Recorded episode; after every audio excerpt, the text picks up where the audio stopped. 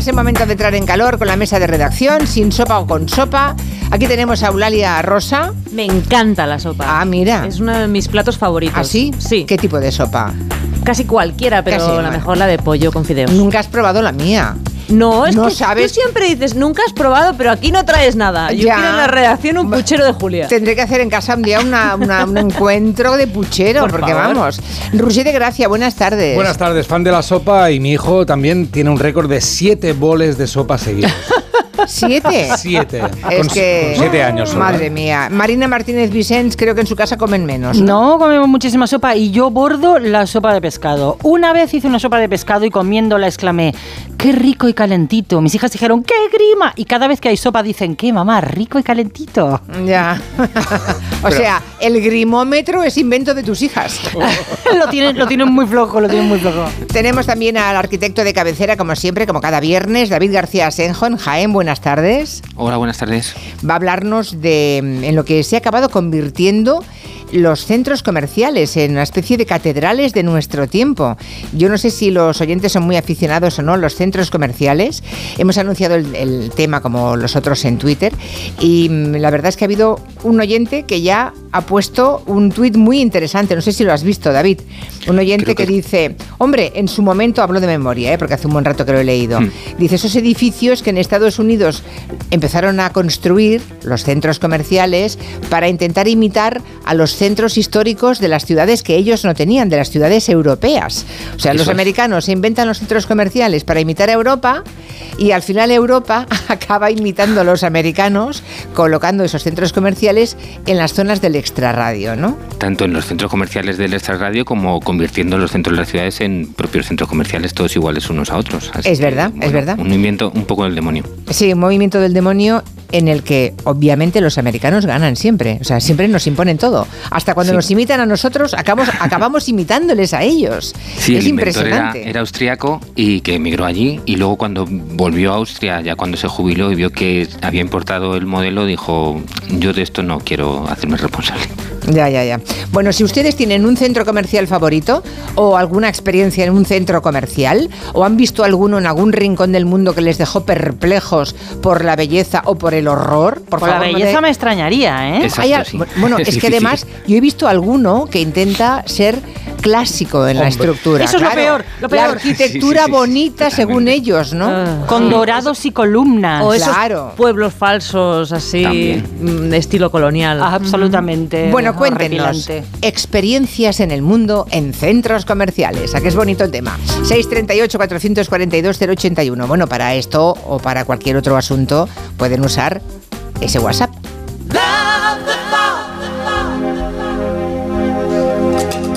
¿Conocen algún pelirrojo? Además de Mick Hucknall, el de Simply Red, hoy es el día de besar a un pelirrojo. Que lo sepan.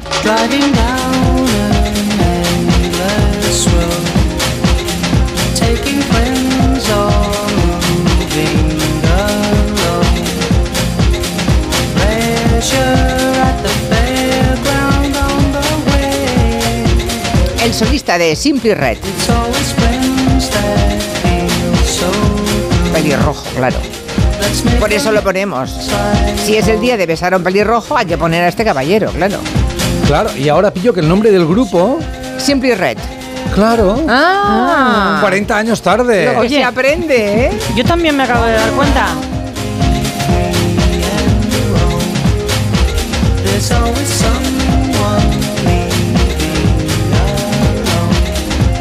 Hablaremos de los pelirrojos en el Comanche. Repasaremos música de pelirrojos. De momento, este Fairground.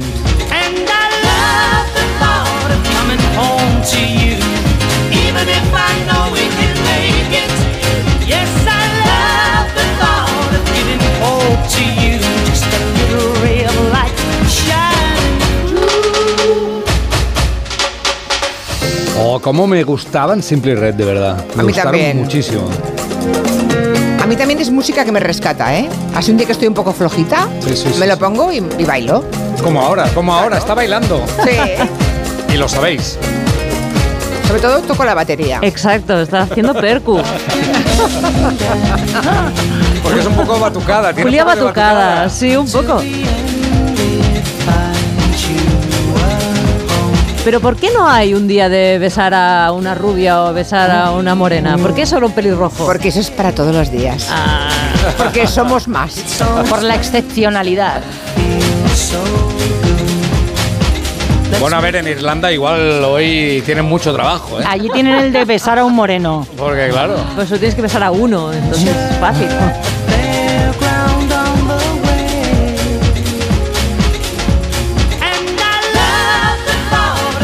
Varios pelirrojos en mi familia. Siempre he sentido mucha envidia. ¿Ah, sí? Oh, sí. Sí, porque les tocó a ellos el pelo bonito.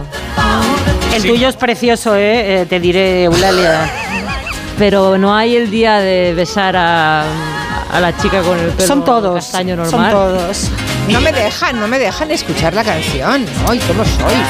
¿Cómo habláis? ¿Qué hambre tenéis? Por favor. Ahí viene el golpe. ¡La batería, Venga. Julia! ¡Ole! Es el Carliños Brown de Onda Cero.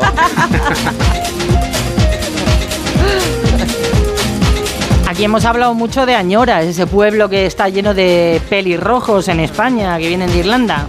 Nos informa Ruth que en realidad Simply Red se refiere a uno de los equipos de fútbol de su ciudad, que es el Manchester United. Pero ¿por qué no nos deja pensar lo, lo que Nada nos gustaba tanto? Sí. Bueno, bueno, eso es lo que dices tú. Igual es mentira. Si no, Nevero,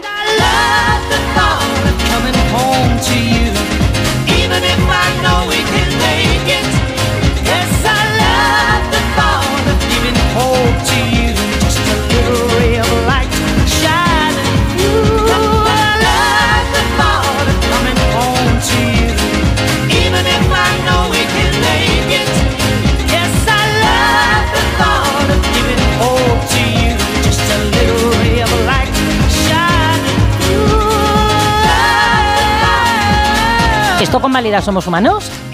No, no con Maridal somos humanos, no, no, no, no.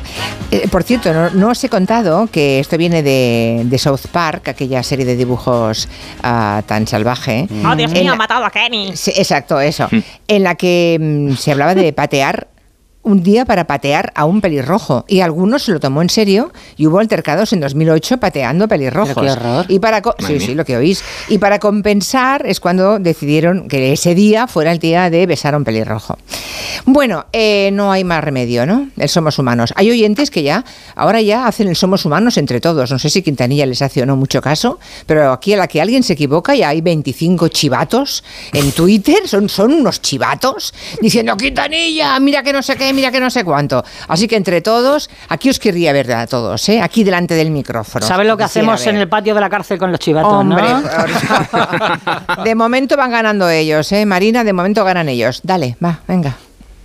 Quiero que esta tarde salga todo muy bien. Eso es imposible. Fíjate, yo tengo la suerte de tener eh, a una pareja de cárabos que cría justo en el árbol que tengo frente a la ventana de mi dormitorio. Yo a eso le llamo suerte. Pero cuando digo frente a la ventana es a no menos de 10 metros. Interesantísimo.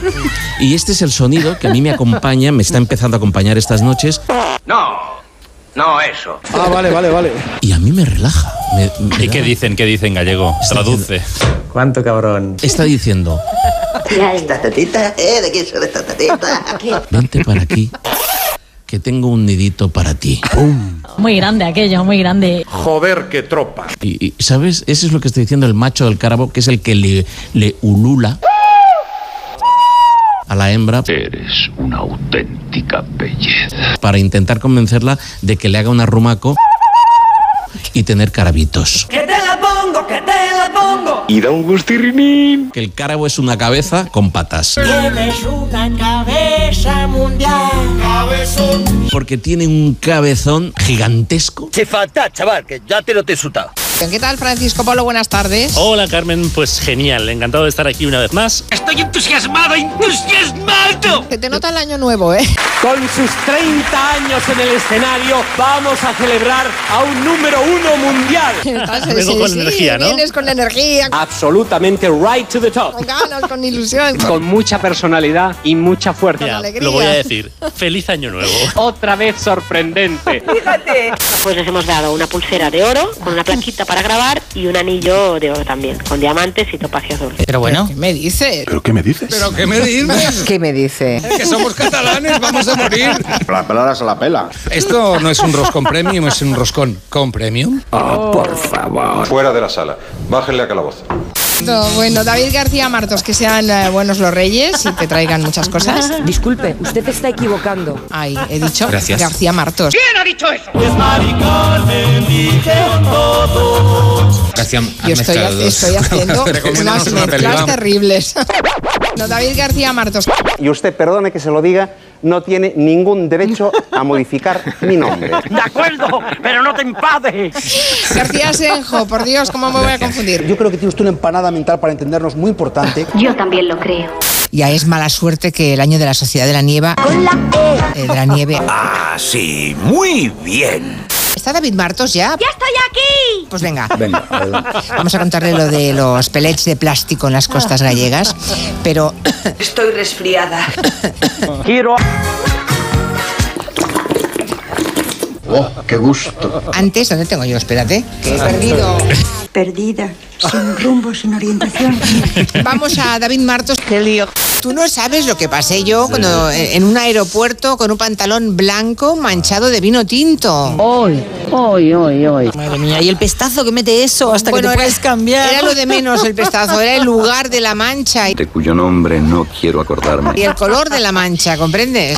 ¡Comprende! Claro que sí, guapi. Te he visto la intención, Joan Quintanilla. ¿Ah, sí? Ya han apuntado. Hombre, claro. Ya, está- ya- ya me veo el Somos Humanos. Lista, ¿qué quieres una lista? Y seguro que aquí Quintanilla ya está buscando el zum zum, zum zum, zum zum, zum zum. Ya, está- ya- ya me veo el Somos Humanos. Zum zum, zum zum. Ya han apuntado. ¿A qué huele la risa? El pestazo que mete eso. ¿Eh? Aquí seguimos con las personas físicas, este repaso de una hora que hacemos con Raquel Marto, Rusi de Gracia, Pepe Colubi y Pedro Vera. También lo puedo decir al revés si queréis, ¿eh? Los que haga falta, ¿no? Madre de vivo, lo que me de su rostramble, carno. Yo recuerdo cuando de pequeño me decían en casa eso de eh, cómelo hasta, hasta el final porque si no es pecado. Me lo como todo de golpe. Porque si no es pecado. Se la han tenido que comer varias veces.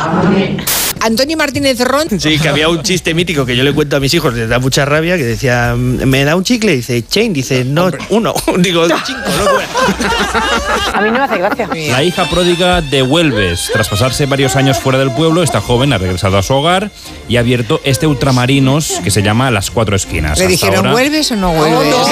Ay, qué tontería. Eh, ver, Esto vende, esto vende. ¿Usted cree? Pues sí, es la historia del plátano en la mochila de Marina de ayer, pero, pero en mayor tamaño, sucedido en el pantaño. ¿Pantaño? Habla bien, que no te entiendo. ¿Qué pasa? No sé, un burro por tu casa. El pantano iba bajando la capacidad y de repente No, hombre. iba apareciendo clic, clic, clic, clic that you to love. Click, click, click, click. Click, click, of fire. La verdad es que me quedas de puta madre. Oye, Guillem, ¿qué te sale mejor a ti, Chimo Bayo o el Furbí? eh, Chimo Bayo. ¡Uja! Clavado. Clavado, Guillem, de verdad. Increíble. ¡Uja! Yo molo. Hombre, a ver, decir juja tampoco es que tenga mucho mérito. O sea, yo sé la parte fácil, está Guillem, luego sí. está la chiquitán, chiquititán, tan. Esa es la buena. ¿Eso te la sabes? eh, Chiquitán, chiquititán. Chiquitán, chiquititán, tan, tan, que tumban, ban, que tumban, que te, que te, que tan, ban, ban, que tumban, que pe. soy un friki. Antonio Martínez Ron. Que tiene un cabezón gigantesco. Pero bueno, me dice. ¿Qué me dices? ¿Pero qué me dices? ¿Qué me dice? ¿Está David Martos ya? David García Martos. Con Raquel Martos, Martos García Martos. Raquel Martos, Martos, Martos, Martos. Chiquitán, chiquititán, tan, tan, que tumban, ban, que tumban, que te, que te, que tumban, que pe. Que te, que te, que tumban, que pe. Chiquitán, chiquititán, tan. Chiquitán, chiquititán. Chiquitán, chiquititán, tan. Chiquitán, chiquititán, tan, tan, tan. Chiquitán, chiquititán, tan. Que te,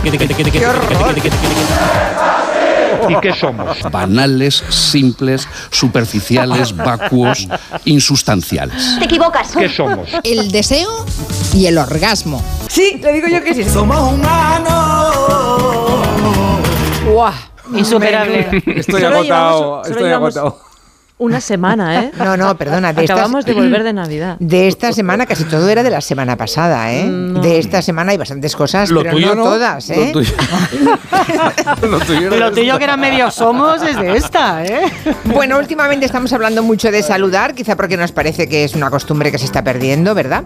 Pero en Extremadura parece que la tradición de saludar sigue muy arraigada. Cuanto más pequeño es el pueblo, más educada es la gente, ¿no? Pues sí. Y más capacidad tienen de comunicarse entre ellos. Bueno. Hay un tuit que nos ha llamado la atención y a partir de aquí tiramos de un hilo. Sí, eh, un tuit de Gabriel Moreno, profesor de Derecho Constitucional de la Universidad de Extremadura, que decía, en los hospitales de Extremadura, cuando hay un familiar ingresado, es obligación ir a ver a todas las personas del pueblo que estén también ingresadas en el mismo hospital, aunque apenas se conozcan. ¡Qué faenón! Dice, no seremos los más ricos, pero que somos buena gente no nos lo quita nadie. Yo quiero tener millón de amigos y así más fuerte poder. O sea, tú eres de un pueblo, vas al hospital a ver a tu pariente, a tu padre, a tu primo, tu hermana, tu tía, quien sea, y si hay gente del pueblo, pues tienes que pasar a verlos. Y la pregunta es, ¿pasa esto en todas partes? ¿En España? En toda general? España, ¿no? ¿En los pueblos? Hombre, cuanto más. Yo creo que en los sitios pequeños sí. Pues mira, parece que sí, porque respuestas a este tuit ha habido muchísimas. Por ejemplo, Francisco, desde Toledo, dice, en eso y en muchas otras cosas, Talavera de la Reina es como Extremadura. Andrés eh, comentaba, como, ¿cómo recuerdo cuando vivíamos en el pueblo y mis padres hacían eso cada vez que subían a Burgos? O Juan desde Salamanca dice, eso pasa también en el pueblo de mis padres, en Mieza. Eso es tener comunidad. Pero el saludo premium es en Extremadura y Judith escribía, yo con mi padre fui a ver a algunos tíos suyos de Calamonte ingresados y tuvimos que ir pasando a ver a otros pacientes también del pueblo y hasta algunos primos lejanos de mis abuelos, como en las bodas que invitan hasta el apuntador. Hola, don Pepito. Hola, don José. ¿Pasa usted ya por casa? Por su Y así uno y al otro. Habitación por habitación. a una planta a la otra. Bueno, todo muy bonito, todo mucha fraternidad, mucha comunidad, mucho pueblo. Pero hay preguntas. A ver, ¿Cómo sabe la gente que hay otra gente del pueblo allí hospitalizada? porque en los pueblos se sabe todo. No se lo dicen, claro. Claro. Ya Vale. que vas a ver a fulano, pásate que Claro. están los no sé quién mm, ingresados. Vale, Claro. esta la sabíais, pero a ver si sabéis esta. Es cierto que a veces gente de Extremadura se pone un bigote y un monóculo. Iba diciendo, yo no soy de Extremadura, yo soy de... Para disimular. No, no, no sé nada. Una gabardina y un Puede periódico al revés. eso Se ha visto a alguien de- Seguro, de, Calamonte seguro. con monóculo. Y la última pregunta es, cuando eh, van a saludar a alguien del pueblo, ¿lo hacen para verlos o para ver si se han muerto de una puñetera? Adiós, amigo.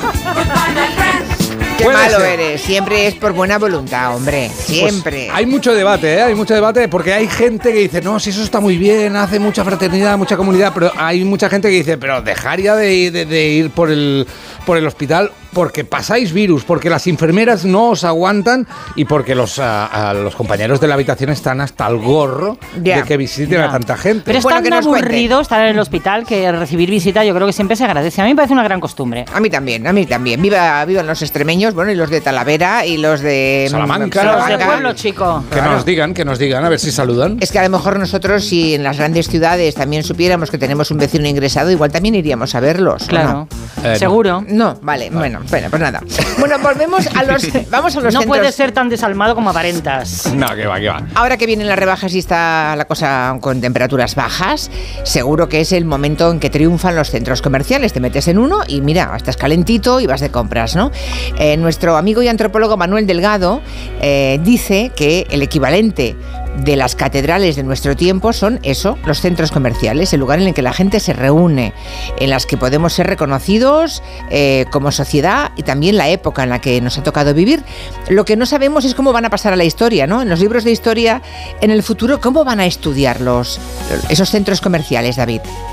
Pues es una tipología que es propia del siglo XX, es totalmente nueva, en- es heredera en parte de otras, pero definen un único elemento, el edificio y ciudad. Se diferencia del mercado tradicional en que tiene una parte de experiencia turística, porque no solo se trata de construir un ámbito en el que se va a comprar, como los mercados de hierro de nuestras ciudades, sino que en el centro comercial se va de compras, sin necesidad de llegar a llevarte nada de las tiendas.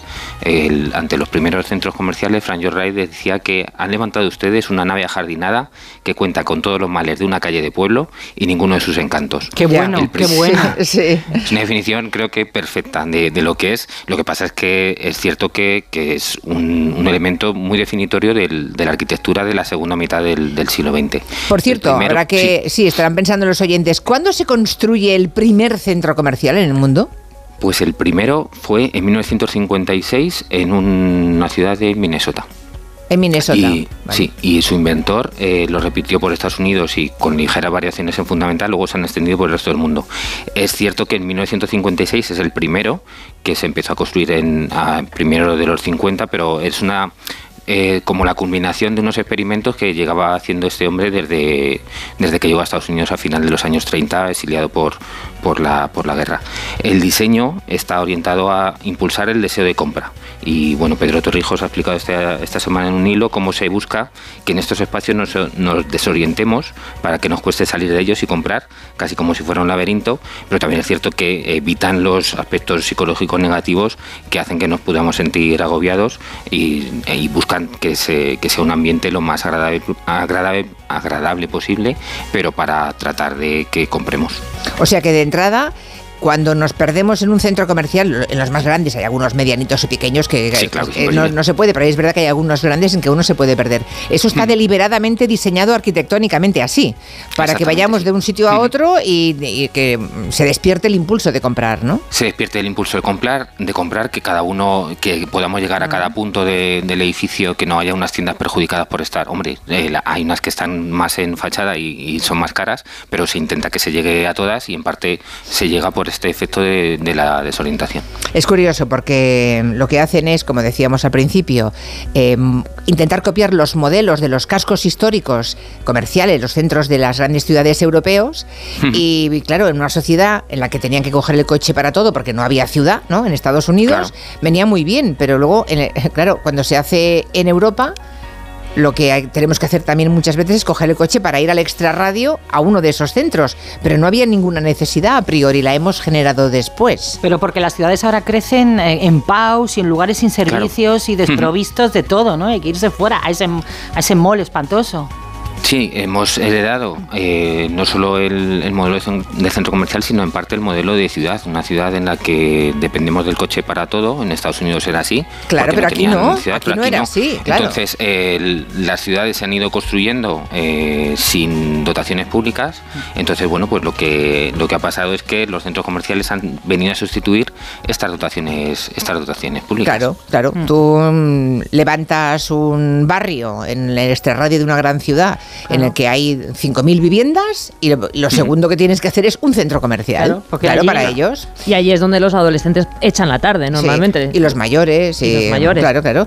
Con sensación de seguridad. Luego, a la vuelta nos va a contar García Senjo que el tema de la seguridad y el confort, lo que sentimos cuando estamos dentro de un centro comercial, también es exactamente el objetivo que se busca. ¿eh? A diferencia de andar por las calles, parece que si estás dentro de un centro comercial estás mucho más Me protegido. pasa lo contrario. eh. Va, bueno, ya, ya, ya, ya, ya. Bueno, luego volveremos a eso.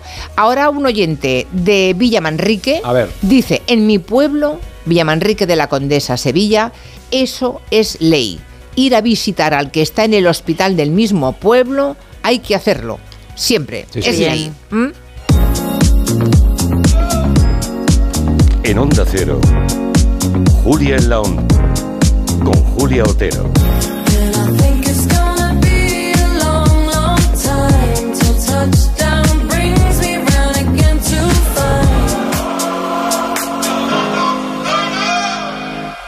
Busco amor, salud y toda la felicidad del mundo. Y en las rebajas un poco de todo. Cuando buscas, no siempre encuentras, pero en las rebajas del corte inglés siempre encuentras lo que buscas. Con descuentos en moda, deportes, hogar, accesorios, lencería, zapatería. Del 7 de enero al 29 de febrero, las rebajas del corte inglés. En tienda web. Si lo que te separa del universo digital de tus hijos son puertas que todavía están cerradas, ¿cuántas estás abriendo? El universo digital de tus hijos e hijas es todo un mundo. Más puertas abres, más lo entiendes. Descubre cómo en FAD.es. Con la colaboración de Fundación A3 Media. Oye Alberto, ¿tú tienes alarma? Sí, la de Securitas Direct. ¿Y qué tal? Es que estamos pensando en ponernos una. En mi bloque la está poniendo todo el mundo. Y me preocupa que si vuelven a robar, entren en mi casa. Ni te lo pienses, por lo que cuesta, merece la pena vivir tranquilo. Protege tu hogar frente a robos y ocupaciones con la alarma de Securitas Direct. Llama ahora al 900-272-272. Más que 60 consigue un sexy 60% de descuento en tus nuevas gafas. Infórmate en soloptical.com. Soloptical, solo grandes ópticas. Atención, en Factory Colchón adelantamos las rebajas. Colchón viscoelástico más canapé de madera 249 euros. Factory Colchón, la marca blanca de los colchones. Encuentra tu tienda más cercana en factorycolchón.es. ¿Sabes que puedes obtener hasta 9.000 euros al año como ayuda para el cuidado de tu familiar? En Seniors te decimos cómo. Además te asesoramos con los trámites para que puedas acceder a los cuidados y terapias a domicilio que tu familiar necesita de la manera más fácil y sin preocupaciones. Llámanos al 911 31 27 87 y te contamos cómo podemos ayudarte. En Seniors queremos cuidarte. Necesito reformar mi cocina. Encárgaselo a Kixen, una empresa del grupo Duchamania con la misma profesionalidad y compromiso. Miden, diseñan, realizan albañilería, fontanería, todo. La reforma integral de mi cocina. Justo lo que busco. Infórmate en el 91 762 98 76 en kixen.es o en el Paseo del Molino 6. Y recuerda que Kixen es K-I-X-E-N. La dermatología tiene un lugar de referencia en Madrid. Descubre IMR y su equipo de dermatólogos. Contamos con más de 20 años de experiencia y la tecnología más vanguardista al servicio del cuidado de la piel, la regeneración capilar y una estética sin huella. Visítanos en Paseo de la Castellana 96 o pide cita en institutomedicoricard.com. Si te preocupas de buscar el mejor colegio para tus hijos y los mejores especialistas para tu salud, ¿por qué dejas la compra-venta de tu vivienda en manos de la suerte? Confía en Vivienda 2. Entra en vivienda2.com, la empresa inmobiliaria mejor valorada por los usuarios de Google. Con los ojos cerrados, vivienda 2. El 2 con número. Onda Cero Madrid 98.0 FM.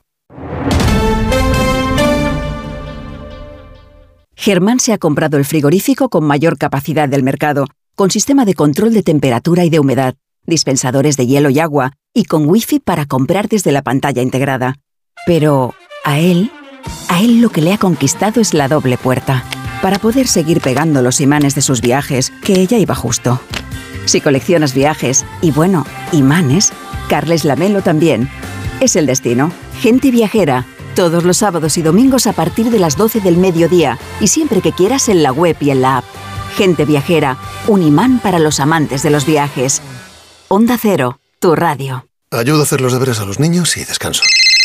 Vale, ayudo a hacer los deberes a los niños, acerco a mi madre a Aquagym y descanso. Vale, ayudo a hacer los deberes a los niños, acerco a mi madre a Aquagym, paseo a Coco y... No se puede estar en todo. Bueno, Onda Cero sí, porque está en web, en app, en Twitter, en Instagram, en TikTok, en Facebook, para que puedas escuchar lo que te has perdido en directo, para que puedas comentar y disfrutar de contenidos exclusivos en la comunidad digital de Onda Cero. Onda Cero, tu radio. En Onda Cero, Julia en la Onda, con Julia Otero. Una de Salamanca, en mi pueblo también se hace. Cuando vas al hospital a ver a alguien y hay alguno del pueblo, tienes que pasar a verlo. Soy extremeño y es- es- en realidad es cierto, ¿eh? lo de visitar a los enfermos del hospital. Como vayas al hospital y haya varios ingresados del mismo pueblo, hacemos el recorrido. En La Rioja también cuando vamos al hospital y hay alguno del pueblo, aparte del que vamos a visitar, nos pasamos a ver al pueblo. Y en los entierros lo mismo, todo el pueblo va a acompañar al, al difunto. En Galicia la verdad es que eso también es tremendo. Mi marido estuvo ingresado recuperándose de un infarto, bueno, ya estaba bastante bien, no quería que nos quedáramos a dormir con él. Entonces un día eran las 11 de la noche, estaba durmiendo en esto que abrió un ojo y se encontró a un amigo de su padre sentado en la silla mirando para él y estaba pues eso, mm, haciéndole una visita, esperando a ver si despertaba para poder charlar un rato. ¡Qué grande! Impresionante. Un gallego a las 11 de la noche mirándote. ¿Vale? ¿Lo tenéis? Sí, pues venga. Y tú recuperándote de un infarto, ojo, cuidado. Tenemos un doctor eh, de Diego que dice, no niego la buena voluntad de visitar a los vecinos y vecinas ingresados, pero recuerden que eso aumenta la probabilidad de contagios y dificulta el trabajo del personal. Sí. Bueno, ya es, ya es normal que alguien del sector sanitario... Se queje, pero alegra el, an- el ánimo y el alma. Sí, pero es curioso porque qué diferente es la España rural o de la pequeña de la pequeña población con la España ur- más urbanita de Sí. las grandes ciudades. Sí, sí, yo me encuentro un vecino eh, al salir de casa, mm, cambio de acera. claro, pero yo he tenido, por ejemplo, a mi madre internada y con vecinas de habitación a las que no la iba a ver nadie nunca. Pasaban Mm. los días y las noches y estaban siempre solas. Y hay pocas cosas más desoladoras, francamente. Desde luego. Ah, Así que la calidad de vida está en los lugares pequeños, ¿eh? Lo estamos comprobando, fijaros, ¿eh? Eso sí que es comunidad. Ah, microbios y bacterias al margen, ¿eh? Que entiendo que lo que dice el médico también tiene razón. También, también. También Hay que ordenarse, pero... de si alguien está operado de algo o tiene algo contagioso, Bueno, y que obviamente. si vienen a las 11 de la noche o hacen cola en la puerta de tu habitación y tú estás fastidiado, pues tampoco, no sé. Yo me levanto a las 11 y veo un gallego allí, de verdad. ¿Eso qué es el resplandor? ¿O qué pasa aquí? A ti no te iremos a ver, no te preocupes. Ir a un concierto infantil no tiene por qué ser un suplicio para los padres. Hay bandas concebidas que eh, para los niños que en cambio hacen cosas chulísimas que acaban generando la misma afición incluso entre los mayores. Sí, los padres y las madres del mundo tienen que saber que hay vida más allá de la taza y la tetera. Que levante la mano el padre o la madre que no, ha- no se sabe esto de memoria. Esto no se va a ir de nuestra cabeza, Marina, porque lo pones. Porque existe y es una realidad y no podéis cerrar los ojos a ella. Pero sí que podéis hacer otras cosas porque eh, se puede ir con los niños a un concierto y pasarlo tú también fenomenal, cantar, bailar, disfrutar. Somos una familia de alto voltaje, Esta que suena es la Billy Boom Band, que el domingo presenta en el Circo Price de Madrid su último disco que se llama Desobediente. Y el cantante es Marcos Cao, lo conocimos en Santander en un programa que hicimos allí. Él es músico de formación clásica, tiene banda de adultos, que es La Sonrisa de Julia. También canta en solitario, pero eh, le ha dado muchísimas satisfacciones y la sigue dando hacer música para ese público pequeño, pero al que hay que respetar y no darle porquerías, que durante estos 10 años han estado viendo a la Billy Boom Band. Eh, siempre tuvimos la idea de generar un espacio musical, una banda de rock, donde pudiéramos hacer música para nuestros hijos en principio y sus amigos del pueblo de Cantabria donde vivimos, pero eh, sin hacer música simple o sencilla por el hecho de estar dirigida a los niños. Siempre hemos pensado que se pueden hacer música con arreglos complejos y con letras inteligentes porque ellos son mucho más abiertos mentalmente y cognitivamente que nosotros. Y ahí están sus influencias, que por qué no le va a gustar a un niño Polilla, Miroquay, Michael Jackson o Queen, ¿no? Con una letra pensada para ellos. Yo solo busco la manera de pasarlo bien. Empieza a haber grupitos que hacen estas cosas. Uno de los pioneros son un, grupo asturiano, Petit Pop, que tenían una banda de música indie, Polín en la playa, en la playa, pero empezaron a tener hijos y claro, se convirtieron en Petit Pop. Hoy no quiero levantarme, prefiero quedarme en cama, tráeme por favor. Y haciendo también cosas interesantes para niños están los Pinkertons, Yo Soy Ratón, hay un espectáculo que lo peta que se llama Rock en Familia, con actuaciones por toda España, eh, donde te cuentan la historia y te cantan temazos de Rosendo, de ACDC, de Metallica o de Queen. Anne, que tiene niños en edad de...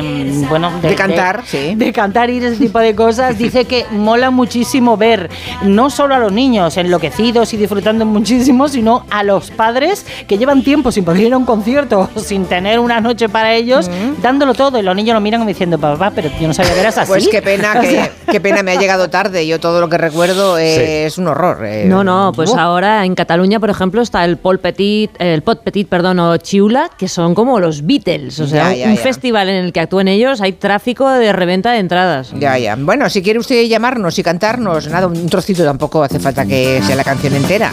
La de la tetera. de esas de niño que tiene clavada.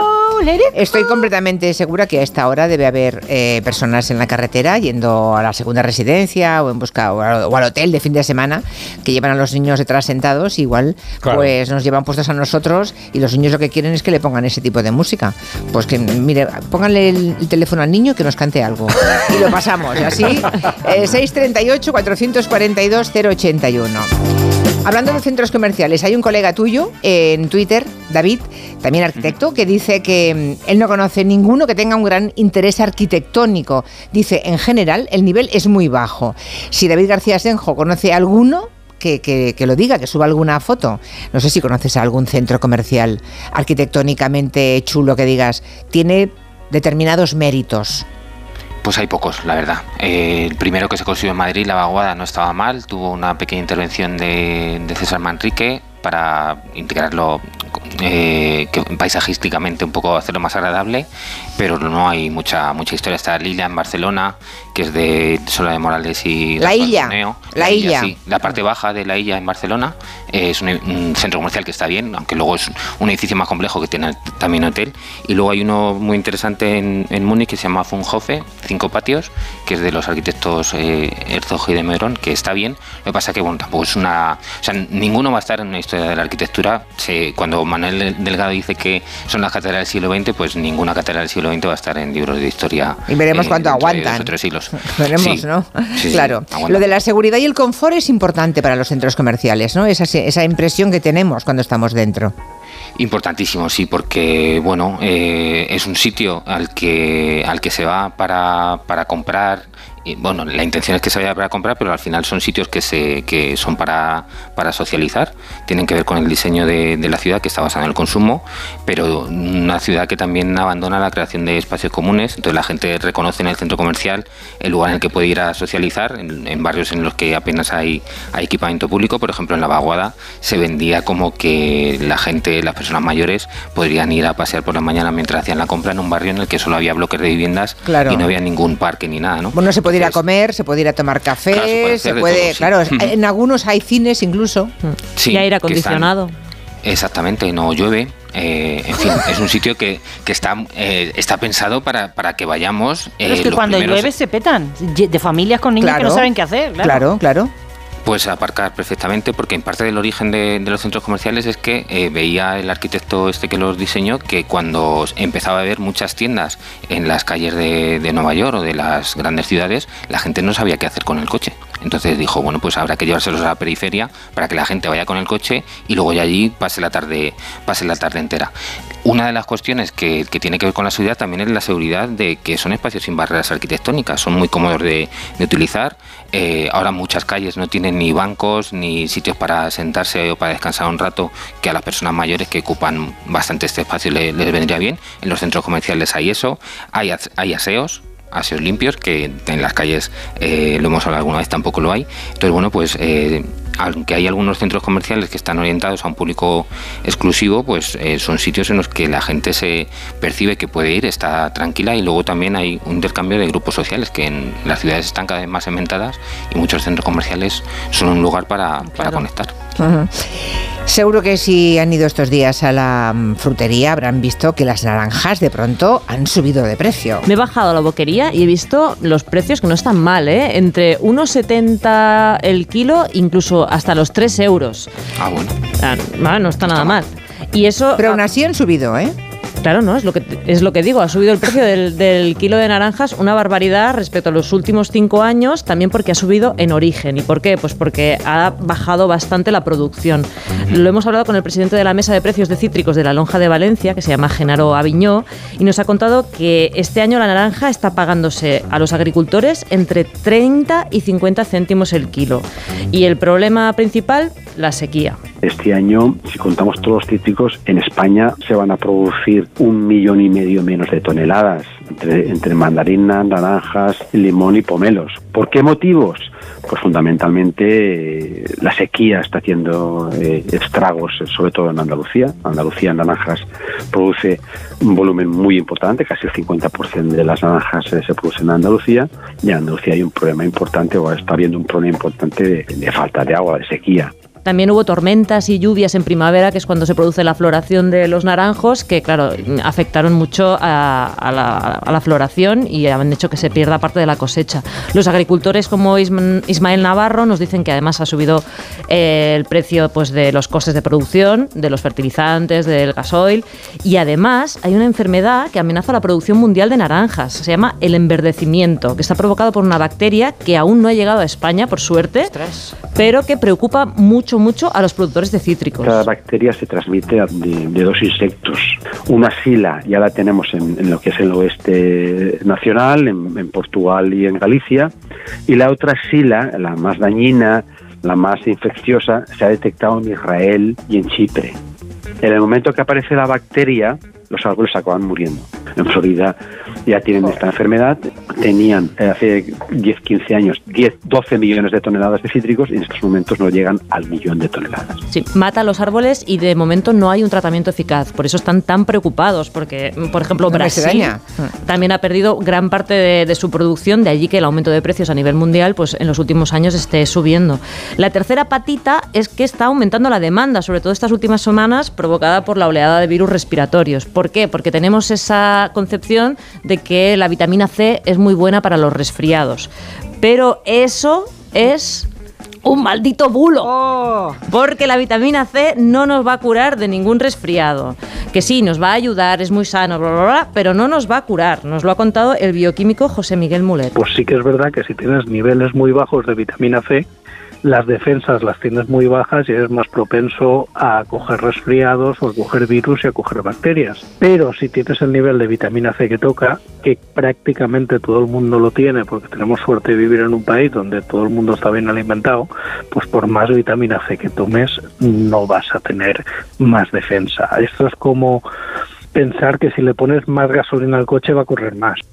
O sea, si Qué buena no- imagen. Oh, buenísima. Mulet, sí, sí. Si el coche no tiene gasolina, no tienes vitamina C, tienes corbuto. Pero si tienes, no, por mucho que mucha naranja que comas, no vas a mejorar de tu Pero es tan resfriado. sano y tan buena, ¿no? Hacerse Ah, un buen sí, zumo de naranja sí. o comerse una Pero no, buena naranja. no hay médico ni 20.000 médicos que convenzan a mi madre de lo contrario. Claro, Ya, Ni, de que, ni de que se van las vitaminas y esas Hombre. cosas, ¿no? O, o que la sopa de pollo también te va a curar.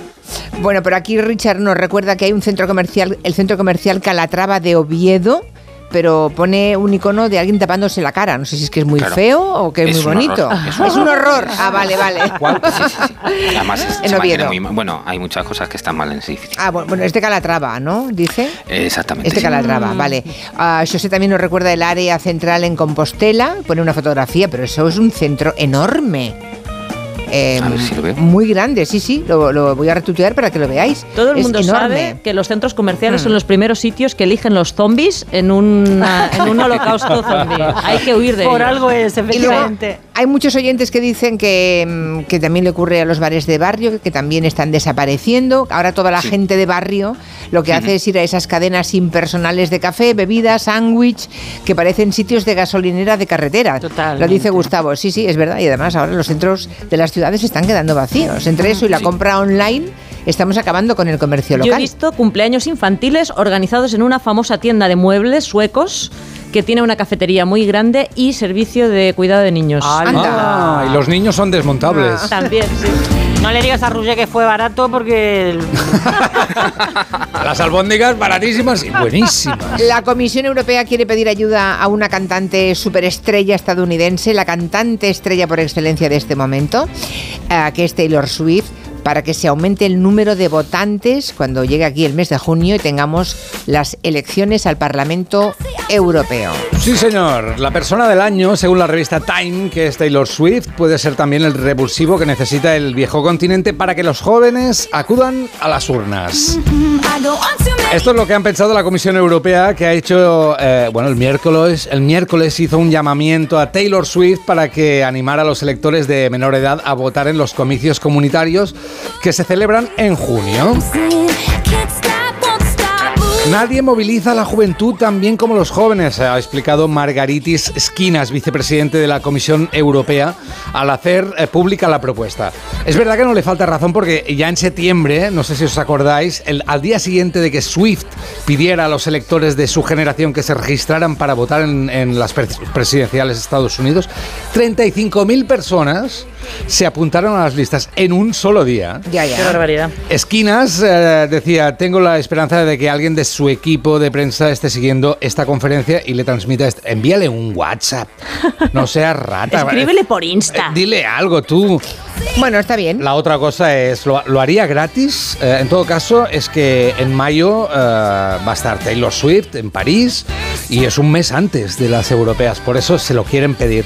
En campañas electorales es verdad que utilizar a famosos se ha hecho siempre. Aquí, por ejemplo, recordamos las últimas presidenciales, Amaral, los Javis, Jorge Javier Vázquez, o en Estados Unidos, Chris Rock y Naomi Campbell y otros que se desnudaron. I'm naked. I'm completely butt ass naked. I'm naked. Se desnudaban para que la gente fuera a votar y de todas maneras... No lo para- recuerdo esto. Yo tampoco, pero Ah, he estado vale. mirando el vídeo vale, vale. y muy y bien. es verdad, vale, vale. Es pues verdad, bien, están no lo todos en pelotas y algunos son guapos y otros no tanto, pero están todos encantados de conocerse.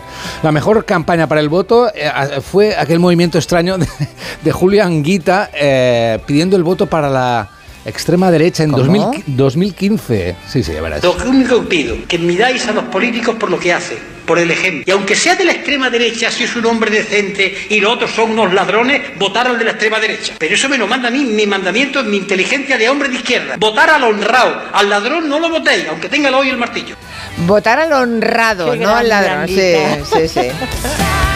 Luego tienes que saber quién es el honrado. Sí, claro, Muchas- pero en caso de saberlo, Muchas fotografías de centros comerciales en Zaragoza.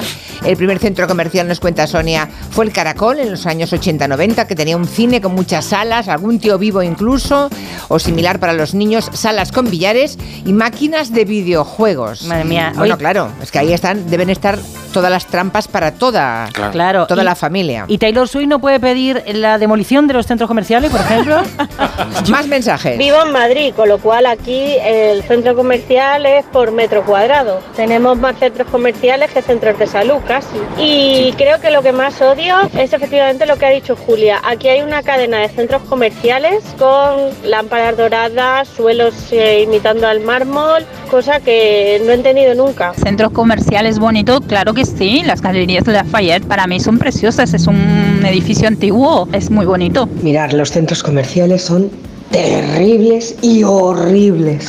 Intento ir lo menos posible porque no me gusta nada. Como meta el coche en el garaje, ya no sé si estoy en el primero, en el azul, en el amarillo, en el A, en la H. Horrible. Solo les puedo decir que el hijo de mi prima, cada vez que me ve en el centro comercial, eh, le dice a la, a la madre, a mi prima, mamá, hoy vi a tu prima. Sí, sí, esa, la que vive en el centro comercial. Como siempre estoy dentro, pues para él vivo allí. Algunas ventajas hay, por ejemplo, en los centros comerciales no hay barreras arquitectónicas. O sea, una persona en silla de ruedas puede moverse ah, con toda tranquilidad por todas partes, cosa que en lo- en los cascos históricos de las ciudades a veces no ocurre. O sea, tiene partes buenas ese centro comercial.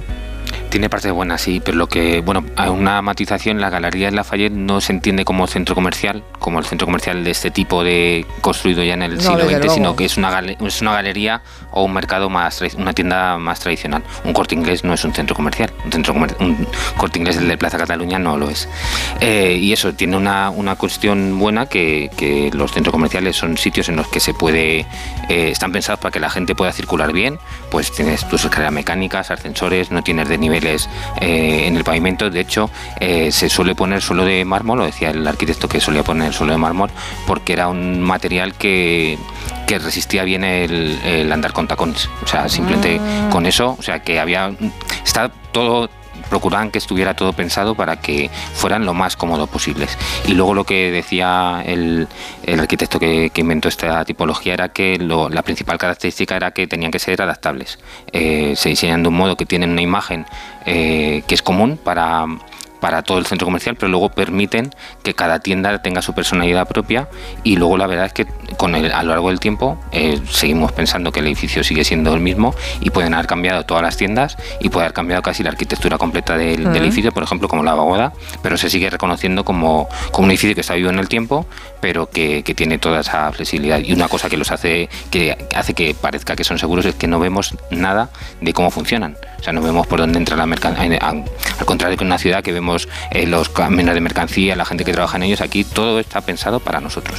Claro que no se vea la porquería. Es verdad. Claro, No ni solo cómo porquería, cargan ni descargan, nada, claro, claro. claro, sí. sí. Mm.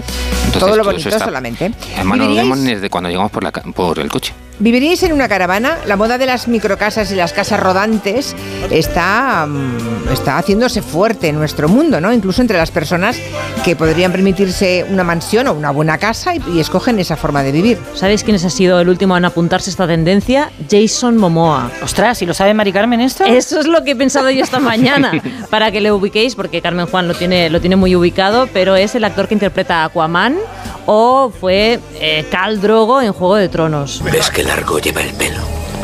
Cuando los dos Rakis son vencidos en combate, se cortan las coletas para que todos vean su vergüenza.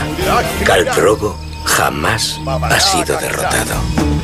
Un salvaje, desde luego, Y este hombre vive ahora en una, en Exacto, una ha casa hecho, rodante. ha hecho una entrevista y ha contado que mm, desde que se divorció de Lisa Bonet, que no tiene casa y que tampoco tiene planeado comprarse ninguna porque vive en una caravana y va dando vueltas por Estados Unidos, que yo la verdad es que a Cal Drogo, no sé si lo visualizáis, pero no me lo imagino eh, haciendo pis en un baño portátil ni durmiendo en una, en una litera plegable de estas de... No cabe. Claro, es que mide metro, no- metro 93 de largo y yo creo que de ancho también, metro 93. Es Sí, gigantesco sí. este señor. grande, sí, sí.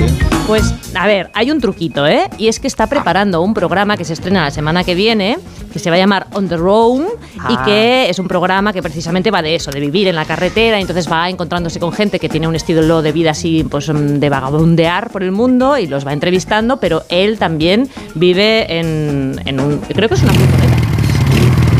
I'm through and through just a roamer. I love moving, hunting for Vaya voz. La voz también le mide un metro noventa, ¿eh? Bueno, claro, las cuerdas vocales de este señor también Oh. pues, deben Y la ser gruesas como una soga. Claro, y la caja torácica, que Entonces, bueno, pues, pues dice que le ha gustado esto de la experiencia, que le ha cogido el gusanillo y que lo mismo de momento no se va a comprar una casa. Ya, claro, sí, vale. O sea que lo mismo... Venga, Jason, va, pasa, pasa. Tú, Roger, que haces muchas vacaciones de estas con, con la furgoneta y tal, lo mismo un día aparcas Yo la sí, furgo y te sí. despiertas por la mañana, estás ahí en pijama a comprar el pan y a tu lado está Jason Momoa. Coño, Jason. Coño, Jason, ¿qué haces por aquí? Por aquí nos informa que el centro comercial de Oviedo, ese de Calatrava, cerró finalmente, ¿eh? que ya solamente queda un, Por feo. un hotel y oficinas de la administración autonómica, que ya no. Bueno, es que eh, no hemos llegado a tiempo de hablar de esos esqueletos fantasmagóricos, porque a veces no Claro. funcionan los centros comerciales. Pasa pocas veces, pero cuando pasa es demoledor. ¿eh? Tiendas cerradas. Mm. Ese En centro comercial muchísimos. que se ha convertido en una especie de nueva plaza mm, del pueblo, ¿no? Lo que era antes la plaza mayor, ahora es el centro comercial, ¿no? Sí, Qué tristeza, madre mía. pues sí.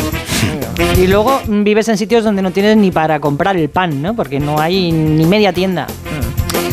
Aquí, mira, eh, el arquitecto anterior dice que el de los más interesantes está la Galería Comercial Vittorio Emanuele en Milán. Esa es bonita. Sí. Es una preciosidad. Hombre, ¿y sabes cuál Claro. es muy bonita también? Gran Vía 2, que es como el Palacio de Versalles. Tú te pones una peluca y un bastón y pasas la tarde ahí como Luis XVI. No, pero la- Encantado. La Galería de Vittorio Emanuele en Milán es muy bonita Sí, realmente. sí. Pero no es un Sí, sí, centro comercial. Pero claro, no es un centro comercial. No, es una galería. Es. Hay ciudades con galerías maravillosas, en ciudades pequeñas, muchísimas. Estoy pensando en Valladolid, pero hay tantas otras. Bueno, llegamos al final de esta primera hora, se acaba el tiempo de la mesa de redacción. Ferran Monegal ya está, le veo ya dando aliento a su bolígrafo, a su lápiz. Enseguida le vemos aquí repasando lo último que ha visto esta semana. David, hasta la semana que viene Adiós. y al resto está dentro de un rato. Noticias y seguimos.